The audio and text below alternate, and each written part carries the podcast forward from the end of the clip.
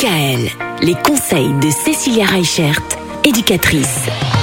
Toutes ces pathologies parentales dont on parle finalement très peu, euh, parmi ces pathologies, il y a un syndrome qu'on appelle le syndrome de l'aliénation parentale. Qu'est-ce que c'est que ça, Cécilia? Alors ce syndrome, on en entend souvent parler comme le syndrome SAP, SAP. C'est ce qui veut dire syndrome d'aliénation parentale.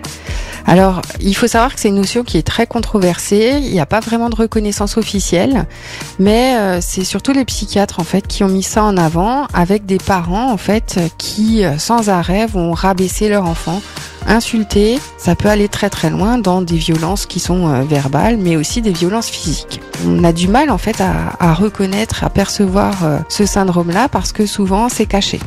C'est-à-dire qu'un enfant, ben, même si son parent euh, est malveillant avec lui, va difficilement arriver à dire aux personnes autour de lui, bah oui, c'est mon papa qui me tape tous les jours, ou oui, c'est ma maman qui m'insulte tous les jours. Et c'est vrai que c'est des syndromes qui se détectent plutôt grâce à un signalement alors le signalement, c'est un, un grand mot qui fait peur, mais le signalement, c'est quand on alerte en fait la protection maternelle et infantile ou les autorités en se disant bah voilà, moi euh, je vois que cet enfant-là, euh, il pleure beaucoup, il a des bleus, il y a des choses qui ne vont pas. Et euh, souvent on culpabilise parce que du coup on dénonce quelque chose.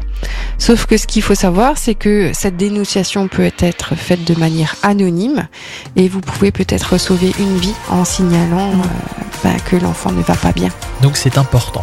Demain, encore un syndrome, un autre, le syndrome de Munchausen. Qu'est-ce que encore c'est autre chose. à demain À demain. Retrouvez l'ensemble des conseils de DKL sur notre site internet et l'ensemble des plateformes de podcast.